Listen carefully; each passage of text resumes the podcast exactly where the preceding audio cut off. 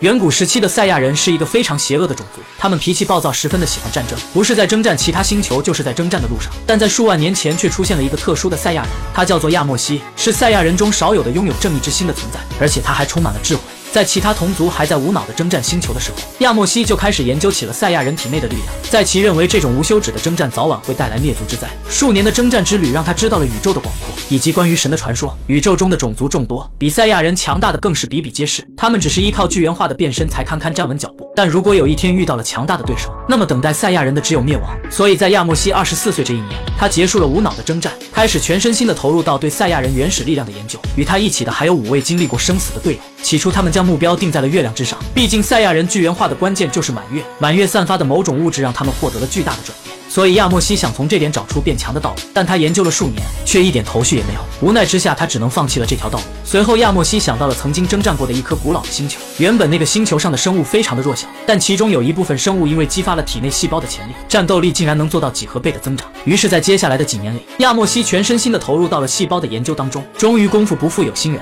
在某一天，亚莫西成功的激活了一部分原始细胞，他的力量获得了成倍的增加，仅仅常态就拥有了不次于巨猿化变身的力量，这让亚莫西喜出望外。他几乎没有。一丝耽搁，直接将这个消息告诉了当时的国王。原本亚莫西以为他即将给赛亚人带来了转变，并会让种族一直屹立在宇宙当中。但谁知在国王得到这个消息后，想到的却不是赛亚人一族的未来，而是他的地位受到了威胁。毕竟当时亚莫西掌握的力量比他强大太多。于是国王没有一丝犹豫，直接命人将亚莫西以及他的五位队友一起拿下，并立即将他们处以极刑。因为常年处于国王的统治之下，以及亚莫西善良的心性，他并未做出反抗，而是试图说服国王。但直到他亲眼看到自己的队友一个个的失去生命，亚莫西才知道事情不是他想象的那么简单。终于在最后一个队友无助的牺牲在他眼前，一股无法控制的气从亚莫西体内爆发而出，强大的气息直接将压着他的士兵震飞了出去，身上的束缚也被轻易的挣脱。最终，亚莫西成功的变身成为了超级赛亚人的状态。但这一刻，他没有一丝的高兴，嘴中愤怒的呐喊着队友的名字，并咆哮着表示他做到了。但他的队友却再也无法看到。国王在感受到亚莫西释放的力量后，更加的恐慌。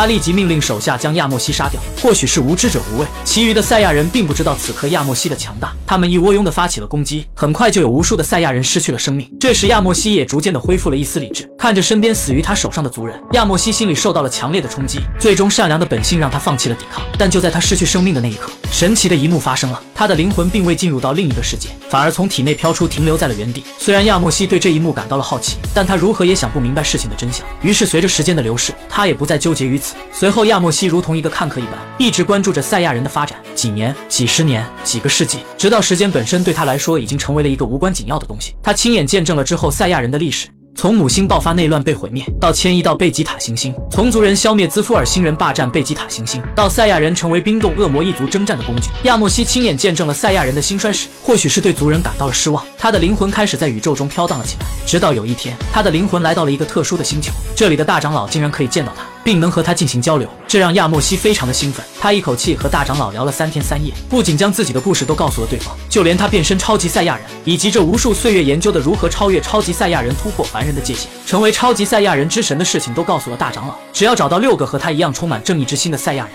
就能通过一种仪式将他的灵魂力量汇聚到一位赛亚人身上，从而使其拥有神之气。而亚莫西也从大长老口中得知了破坏神以及天使的事情。在这之后，亚莫西又开始了宇宙流浪之旅。这一晃又是几年的时间，直到这天，他突然有着一种不好的预感。于是他匆匆地赶回了贝吉塔行星。但当他赶到的那一刻，入目的却是巴达克孤身对抗弗利萨的场面。他很想上去帮助巴达克，但奈何他什么都做不了，只能眼睁睁地看着弗利萨亲手将贝吉塔行星毁灭。至此，赛亚人一族真的如他曾经想的那般，走上了灭族的道路。伤心了许久久后，亚莫西发现了被巴达克提前转移的孩子。这个孩子似乎变成了他的最后希望。从对方降临到指定的星球，他就一直在默默的关注着，感受着这个孩子和他一样善良的心灵。亚莫西知道他或许可以真正的安息了，而对方也不负他的所望，不仅成功的掌握了超级赛亚人的变身，而且还在这个基础上做到了突破。亚莫西的脸上终于露出了一丝欣慰的笑容，他知道这个孩子一定可以完成他对超级赛亚人之神的设想。于是，为了催动超级赛亚人之神的诞生，亚莫西想到了大长老口中的破坏神。在其认为，只有在真正面对神的时候，这个孩子才能突破凡人的界限。随即，亚莫西利用他强大的灵魂力量来到了破坏神的梦中，向对方展示了他设想了无数岁月的超级赛亚人之神，并暗示对方这将会成为他的对手，会让他再次体验到战斗的乐趣。他的计划很成功，比鲁斯被成功的唤醒。再然后就是我们熟知的剧情：比鲁斯来到地球，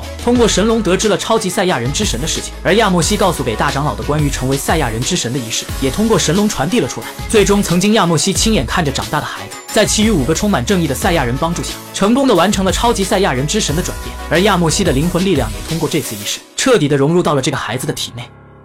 十二岁的悟空竟然学会了自在极意功，这到底是怎么回事？这一天，维斯正在和贝吉塔和悟空训练。悟空和贝吉塔都不是维斯的对手。就在他们要输掉比赛的时候，贝吉塔突然上去死死地抱住维斯，嘴里喊着让悟空赶紧用元气弹。悟空心领神会，立马开始召集元气。而远在地球的比克等人也是纷纷支持悟空。这一次，悟空强行召集宇宙间所有的元气，势必要赢下这场比赛。面对这股恐怖的能量，维斯都感到害怕。一旁睡觉的比鲁斯被这股可怕的能量所惊醒，但为时已晚。随着元气弹的爆炸，整个第七宇宙都开始崩塌，全王宫变脸。拳王看到这一幕，询问大神官他们要不要干预。大神官表示这是第七宇宙自己的事情，他们保持观察就好。就在第七宇宙即将消失的时候，维斯想要发动时间倒流，但是面对整个宇宙的崩溃，他的能力不够用。于是比鲁斯将所有神之力灌输到维斯体内。悟空再次睁开眼的时候，发现自己竟然在包子山。他明明记得跟维斯在战斗，而且他闯下了大祸。突然，悟空发现自己的身体变小了，他尝试着运行力量。发现自己还能变身自在极意，这到底是怎么回事呢？日子一天天过去，悟空终于发现了端倪，他这竟然是带着原来的记忆和力量回到了小时候，跟布马一块寻找龙珠，遇到克林拜入龟仙人门下，所有的事情都在重新上演。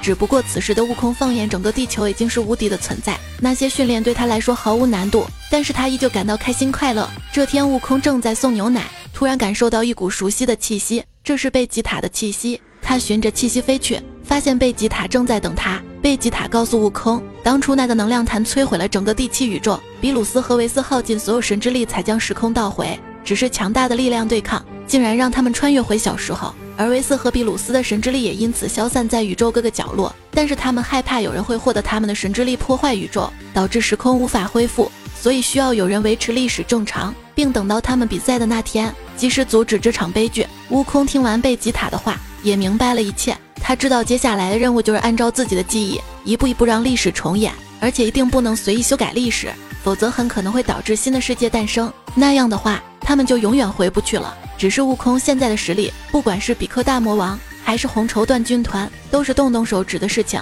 他又该怎么去做呢？悟空带着力量和记忆回到了小时候，为了不破坏历史，他刻意隐藏了自己的实力，一切都很顺利。直到克林第一次死亡的时候。这一次，悟空内心动摇了，他已经不想管什么历史不历史的了。既然上天让他重活一次，他就不能亲眼看着自己最好的朋友死在自己眼前。他偷偷藏了起来，准备在关键时刻出手救下克林。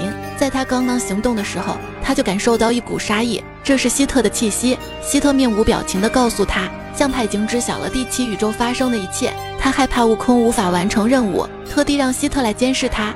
他警告悟空不要试图改变历史，不然他不会客气。至于那个小光头，完全可以用龙珠来复活。希特说的这一切，悟空当然清楚，只是这完全是两回事。他怒斥希特只是一个没有感情的杀手，根本不懂什么是伙伴，什么是友情。他让希特让开，不然他就不客气了。说着，悟空就准备变身跟希特大战一场，但希特却主动让开了通道。悟空二话不说，直接奔向会馆。只是他到的时候，克林已经没有气息。丹巴林此时还没离开，他的任务就是消除地球上所有的武道家，防止会魔风波的武道家出现。他发现悟空也是名单上的人，就嚣张地表示要把悟空一块除掉。悟空看着克林的尸体，他再也控制不住，超赛的气息在他身上爆发开来。丹巴林被悟空爆发出的威压吓到了，甚至天神。比克大魔王和龟仙人都感受到悟空身上这股恐怖的气息。希特看到失控的悟空，冷冷地告诉他，这一切都是他自己的选择，他会去禀告香帕大人，至于后果，需要他自己承担。说完，希特就走了。而消灭完丹巴林后，悟空就准备去搜集龙珠救活克林，只是他不知道，他这回爆发造成了很严重的后果。味美的这里。他高兴地喝着小酒，貌似在庆祝着什么。原来当初第七宇宙发生这样的大事，但是在大神官和拳王眼里只是小事，他们依旧保持中立。破坏什么？商讨要怎么处理这个宇宙？要知道肆意穿梭时间是重罪。况且悟空和贝吉塔带着记忆和力量回去，如果他们任意改变历史，很有可能会造成蝴蝶效应，那更是不可饶恕的死罪。魏美的当时就建议直接清除第七宇宙，以免留下隐患。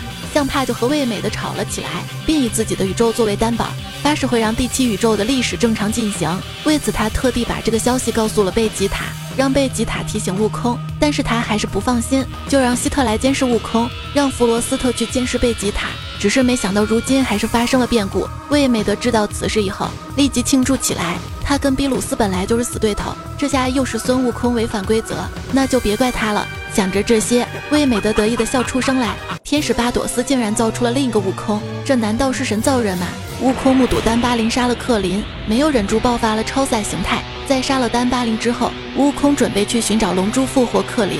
他知道有两颗龙珠在比克手里，于是他循着比克大魔王的气息就要追踪过去。但是希特又拦在他面前，他告诉悟空，象帕大人要见他。在象帕星球上，象帕表情严肃地盯着悟空，他怒斥悟空为什么要肆意爆发超赛，他这样做会害死所有人的。说着，向太还把自己宇宙做担保的事情告诉了悟空。悟空听完以后愣了好久，他知道自己又做错了。向太让悟空以后不管什么事，千万要忍住。这次魏美的已经知道悟空肆意释放能量的事了，他一定会想办法引诱悟空犯下更大的错误，然后联合其他破坏神毁灭第七宇宙。悟空听完以后，久久无言。地球上，希特正接下一单生意，准备离开地球，却突然感觉到一股恐怖的气息在向着地球靠近。他躲在暗中观察。他发现一个黑影出现，迅速钻入到雅木茶体内。雅木茶一阵挣扎后，逐渐变得平静起来。雅木茶打量着自己的身体，这个身体可真弱小呀，不过用来对付孙悟空应该足够了。雅木茶的声音变得如同青蛙般低沉。希特看到这一幕，他隐约觉得不对劲，他打算先隐藏自己。突然，雅木茶消失在原地，然后出现在希特身后。他问希特：“明明不是第七宇宙的人，为什么在这里？”希特直言，这跟他无关。现在地球是破坏神像派大人在罩着，如果他不想死，就别打地球的主意。雅木茶听完希特的话，语气变得疯狂起来。他告诉希特，他简直太想死了。如果希特能够杀死他，他会非常感谢他的。希特也不再废话，直接使出杀招。这招是希特在力量大会之后针对吉连特地修炼的，是他目前的最强必杀技。只不过希特的必杀技却从雅木茶身上直接穿过，仿佛没有碰触到任何东西。雅木茶发出难听的笑声，他没想到在这里还有人能够使用时间之力，只可惜他这个时间之力比起那个人的简直是垃圾中的垃圾。下一秒。雅木茶蓄力，希特的的时间禁锢瞬间如玻璃般碎开，然后以希特看不清的速度一拳把希特打了出去。希特明白此人实力至少不在接连之下，他必须通知向派大人。只是希特刚想发布求救消息，雅木茶瞬间化为一个巨型黑洞，将希特整个吞没。这黑洞里也传播出一阵咀嚼的声音，一阵咀嚼之后，雅木茶发出叹息，比起真正的神，味道还是差远了。随后，他便将目光瞄向了龟仙屋，正准备睡觉的悟空，刚刚就察觉到希特跟人打了起来。但是他没想到，仅仅是一瞬间，希特的气息就消失了。他猛地睁开眼睛，这时候的地球上，怎么可能有人能威胁到希特？他立马冲出屋子，雅木茶的身形瞬间拦在悟空身前，他做了一个挑衅的手势：“孙悟空，你也不希望地球被破坏吧？”说完就示意悟空跟他走。悟空虽然不明白发生了什么事，但还是跟着飞了出去。飞出一段距离之后，雅木茶停下。悟空质问他到底是谁，为什么占据了雅木茶的身体？那人挑衅悟空，想知道答案就要先打败他。那么悟空能成功打败雅木茶吗？希特真的就这样消失了吗？